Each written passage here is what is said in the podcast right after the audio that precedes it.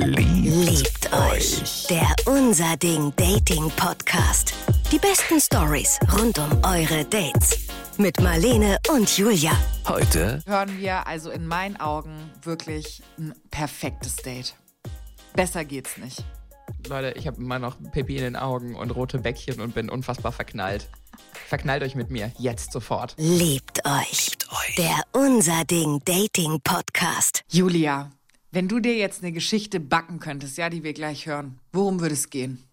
Ach, sie hätte alles. Sie hätte Spannung, Nervenkitzel, heißen Sex, viele Orgasmen und ähm, weiß ich nicht. Ich glaube ein Happy End. Ich hätte gern mal wieder ein Happy End. Ich auch. Wünschst ich habe ich hab auch einfach Bock auf ein Happy End. Wenn ihr eine Story mit einem Happy End habt, dann äh, schickt sie uns doch sehr gerne. Und zwar als Sprachmemo an die 0151 75787 400 oder als Mail an story@liebteuchpodcast.de. Und jetzt äh, beten wir für eine Story mit Happy End. Ja, hallo, hallo. Grüßt euch doch erstmal. Ähm, ich bin der Karl, ich bin 25. Grüß dich doch erstmal. Grüß dich doch erstmal, sexy.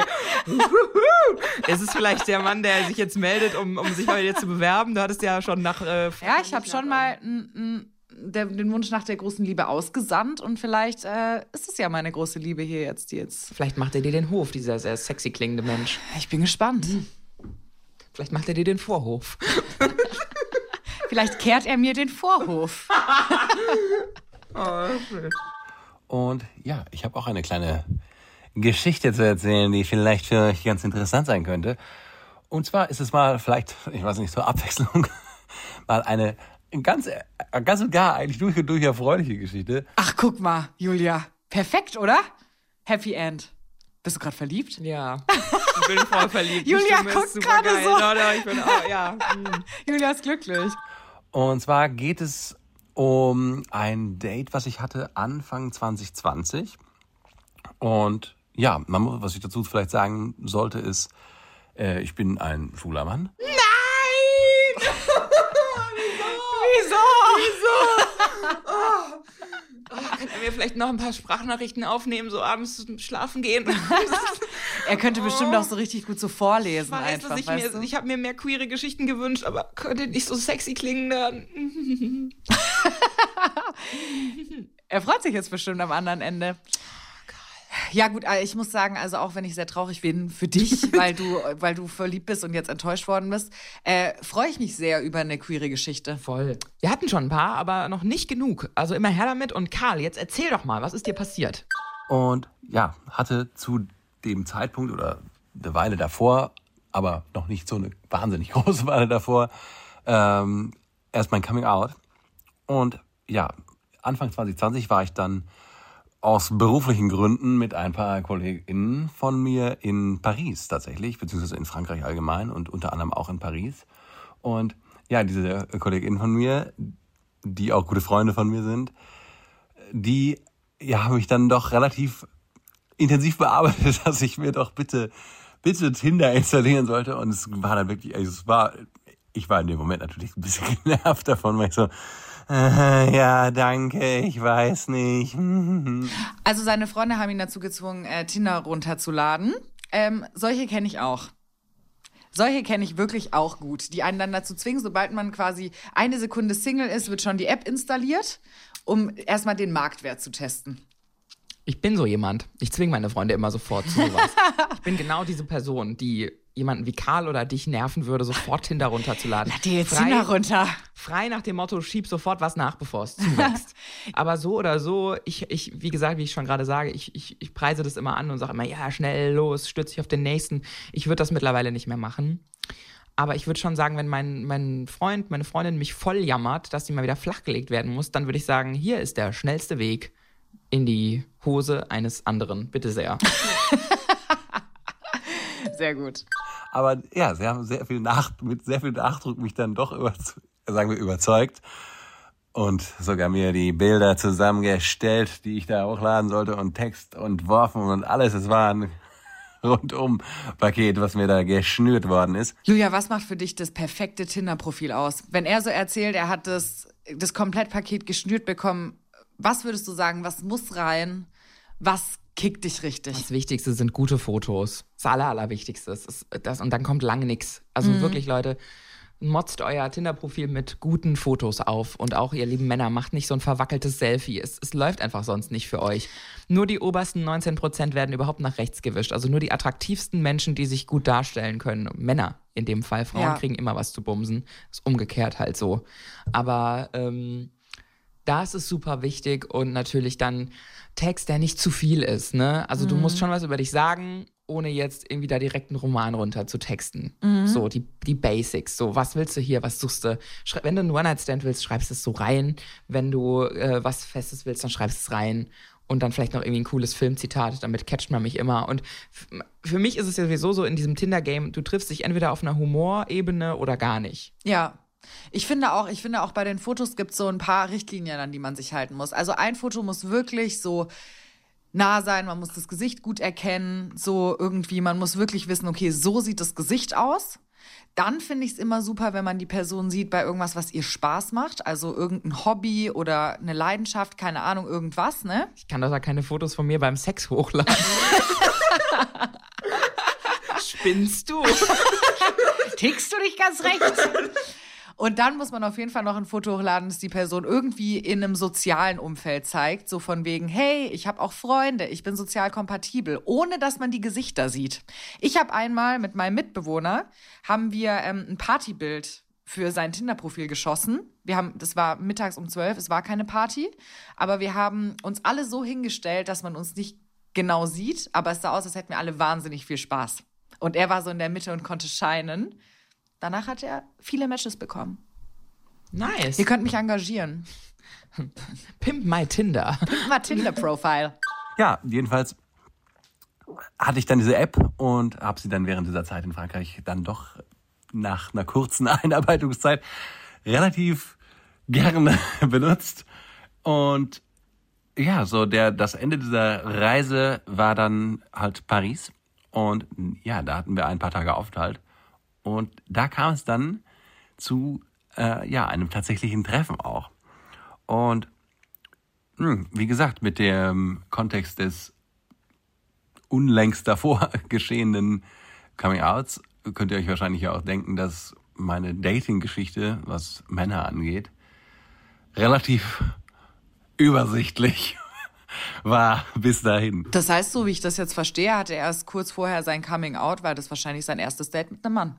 Mehr oder weniger. Also, oder er wird wahrscheinlich nicht viele davor gehabt haben. Ich finde es voll cute. Es ist so ein bisschen, dass er jetzt so die Geschichte von seinem eigentlichen ersten Mal erzählt. Ja. Also ich, man hört richtig raus, wie aufgeregt er war und wie weird das noch alles für ihn war und so. Ich glaube, das ist auch richtig hart, wenn man auf einmal mittendrin merkt, boah, ich glaube, ich bin schwul.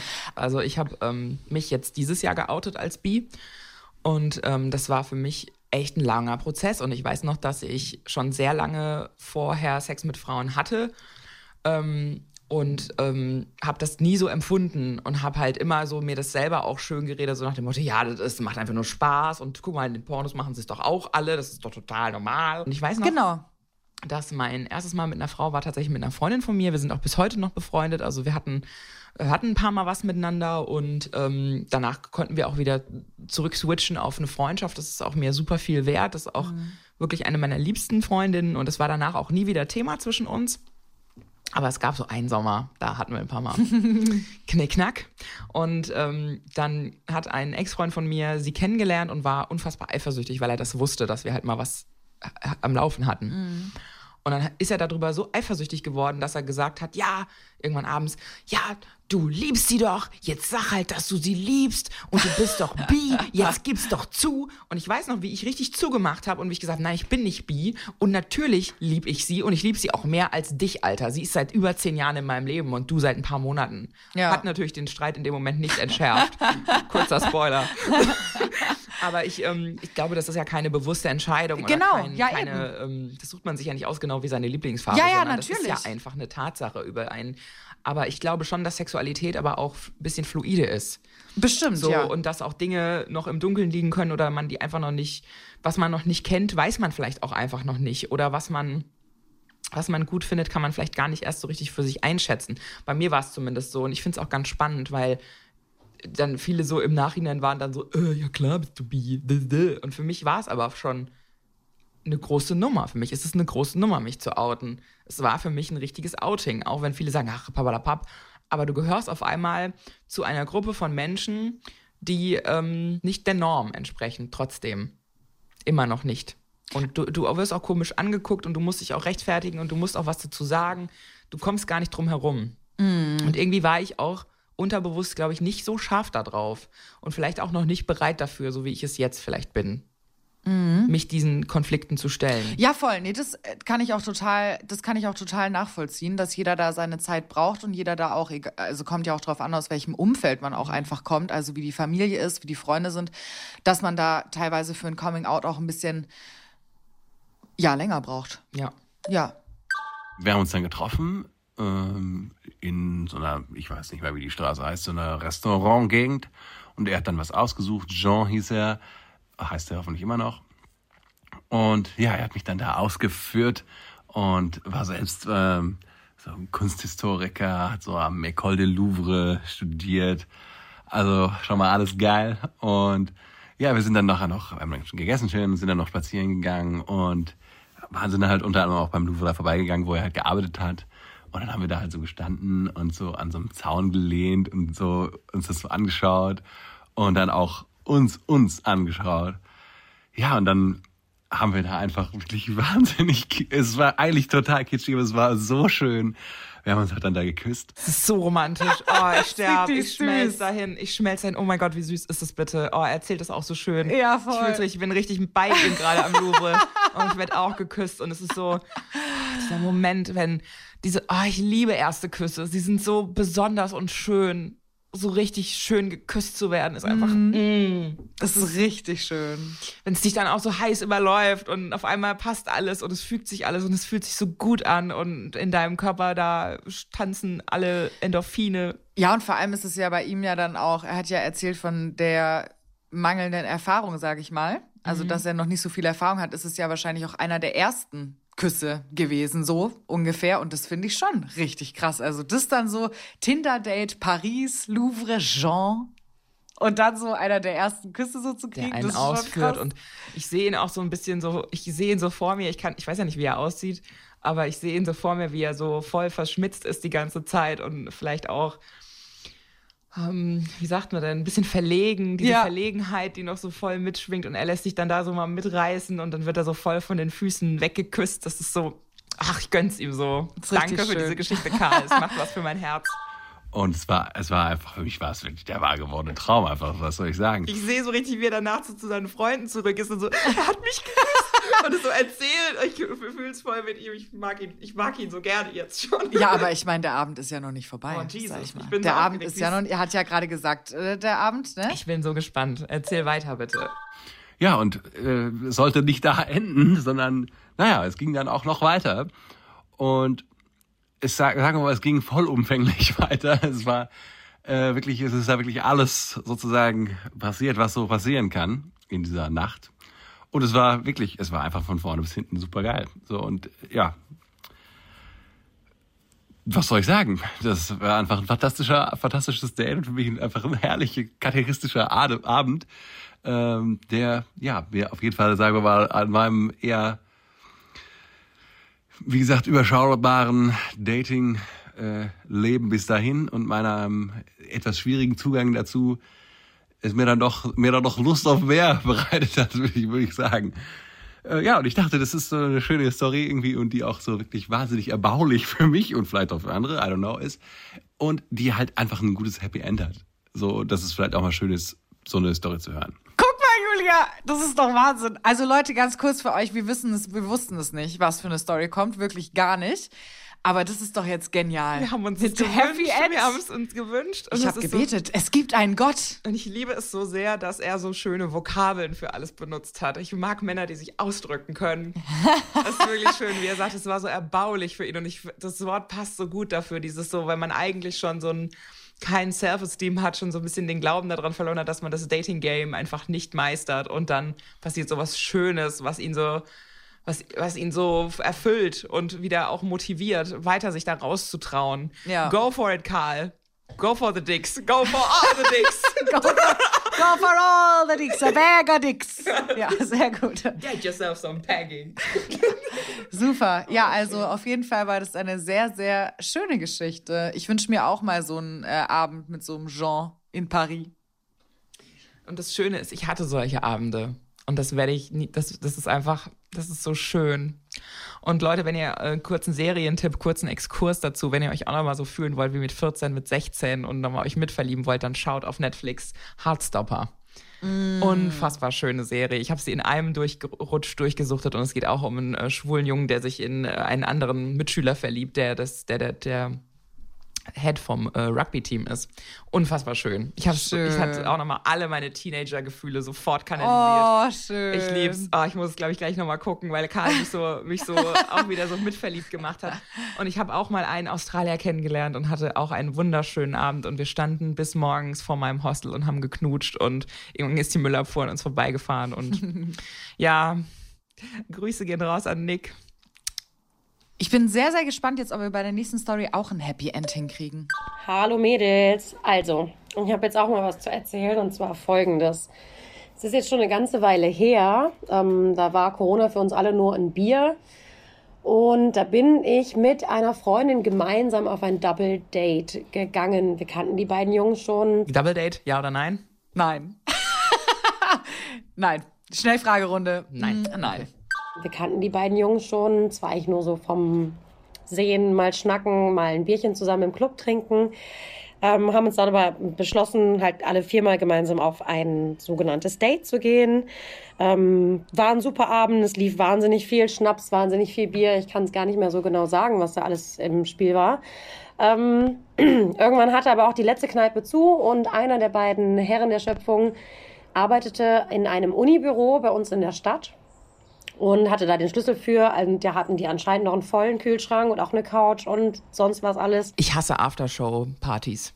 Ich hasse das, wenn so Abende zu lange gehen und man irgendwann da steht und nichts mehr hat auf und man muss noch entscheiden, ob man noch irgendwo hingeht. Klar, das entsteht ja dann meistens aus so einem, oh mein Gott, es ist gerade so schön, aber Jesus, Leute, hört einfach auf dann. Geht einfach heim. Geht einfach in euer fucking Bett, es passiert nichts Gutes mehr. Also, ich hasse sowas. Ich bin auch eher äh, auf jeden Fall Team sobald ich merke, dass mich irgendwie die Energie verlässt, ich gehe einfach nach Hause und ich bin da auch gnadenlos. Also das kann auch dann super schön sein. Alle können das ganz toll finden, gerade wenn ich es einfach nicht mehr fühle. Ich gehe einfach nach Hause. Ich habe wirklich, ich bin nicht betroffen von FOMO. Null.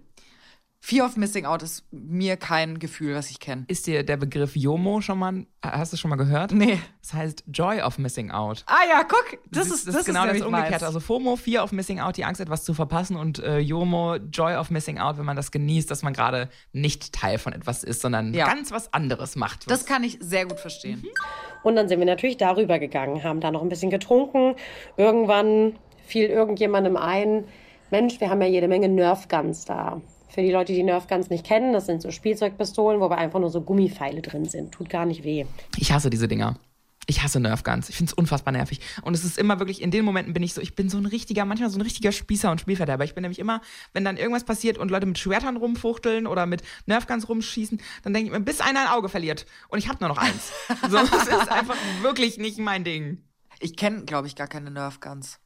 Das sind diese, Kann diese, das, das ist sowas wie eine Spritzpistole, nur dass die halt nicht mit Wasser spritzen, sondern dass das halt so kleine ähm, Schaumstoffpfeile sind, die man halt durch die Gegend feuert. Ich, ich habe mal mit einer Nerfgun eine Situation gehabt, da hatten wir einen Spieleabend noch in der Uni und ein Typ hat mir einfach mitten in die Fresse geschossen vom Tisch gegenüber und ja, es klingt jetzt ultra witzig vielleicht, aber er hat halt mein Auge getroffen. Oh. Und mein sehendes Auge. Und ja. ich, also ich bin auf einem Auge blind und ja. das war in dem Moment wirklich eine schlimme Situation und dann war auch wirklich die Stimmung im Sack. Ja. Und ich, ich war auch, ich, und es war noch eine Zeit, in der ich das ganz schlimm fand, wenn ich mal ähm, miese Stimmung verbreitet habe, weil ich eigentlich immer so wollte, immer so ein Ray of Sunshine für alle sein. Mhm. Und ich mhm. war aber in dem Moment war der Abend für mich gelaufen. Mir tat auch mein Auge danach das ultra weh. Es war richtig gefährlich. Ja, klar. So, und ich, ich hasse die Dinger. Und dann haben wir natürlich einen Nerfgun-Krieg angefangen. In dem Gedanken, dass wir alle völlig alleine wären in diesem Gebäude und haben ganz logisch, wie die kleinen Kinder, die wir sind, wenn wir getrunken haben, Jungs gegen Mädchen gespielt. Also haben die Jungs irgendwann versucht, uns mit ihren Nerfguns abzuschießen. Wir Mädels haben uns in die Sicherheiten der Damentoilette gerettet. Und die Jungs standen vor der Türe und haben geklopft und haben gesagt, wir holen euch da raus. Und wir haben geschrien, nein, nein, wie die Mädchen, die wir waren. Nein, nein, nein! oh nein! Wenn mich jemand richtig erschreckt, schreie ich auch wie ein Mädchen. So richtig. Das darf man nicht sagen. Das muss ich, ja- muss ich ja, man darf doch nicht sagen, wie ein Mädchen schreien. Nein, ich bin ja aber kein Mädchen mehr, ich bin ja eine Frau. Ja, und ich schreie nicht wie eine Frau, sondern ich schreie wirklich wie ein kleines Mädchen. Ah, okay. ja, Also, gut. Ich mache den Sound eines kleinen Mädchens. Ich Okay. wusste nicht, dass dieser Sound noch in mir steckt. Wie, eine, wie, wie, wie so eine Siebenjährige. so. Witzigerweise klingt ja aber ihr Nein, Nein eher wie ein Ja, Ja. Irgendwann haben wir dann auch gemerkt, okay, das wurde jetzt alles ein bisschen zu wild. Mit so viel Tequila und Bier im Bauch mussten wir auch mal eine Pause einlegen, haben eine Tüte Chips aufgemacht und uns wieder hingefläzt auf die Couch in diesem Büro. Bemerkten irgendwann draußen Blaulicht und dachten noch, oh mein Gott, was ist hier schon wieder los?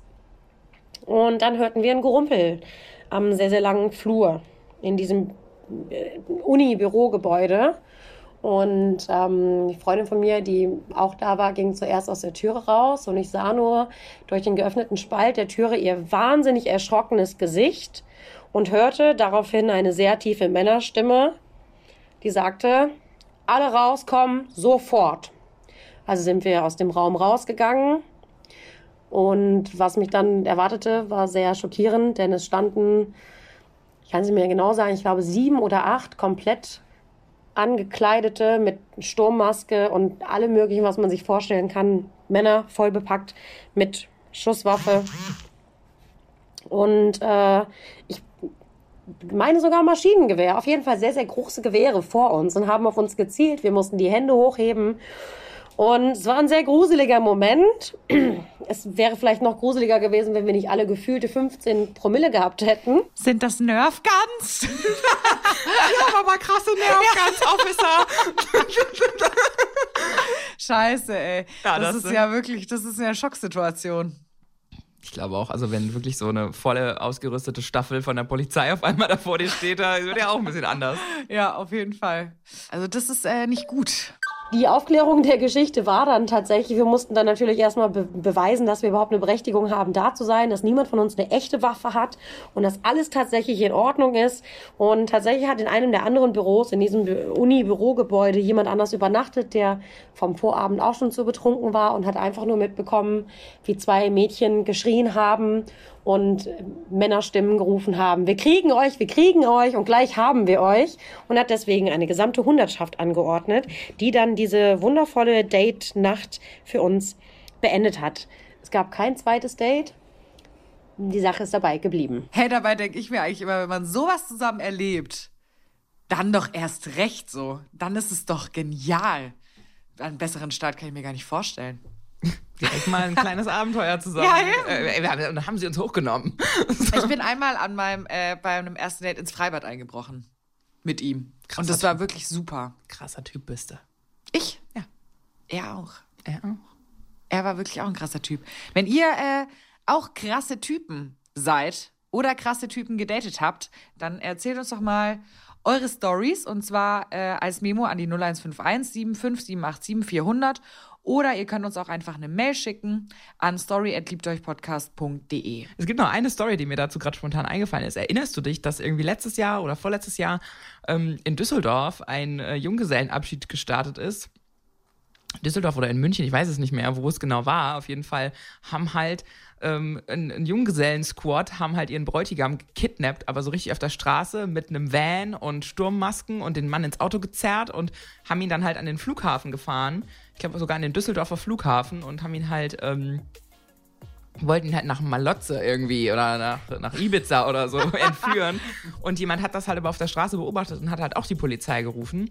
Und dann haben die halt die Leute da, diesen Van am Flughafen gestoppt und da kam halt auch so eine Hundertschaft der Polizei und hat die Leute da weggetackelt. Nach Malotze Ja. sollte er fliegen. Und das ist halt auch vollkommen dahin losgegangen. Und am Ende hatten die echt eine unfassbar hohe Rechnung für dieser Polizeisituation, dieses Polizeieinsatzes und mussten das tragen, weil es halt wirklich bedrohlich aussah für Außenstehende. Insofern hatten die jetzt echt noch Glück, dass die da nicht noch eine riesen Rechnung aufgebrummt gekriegt haben.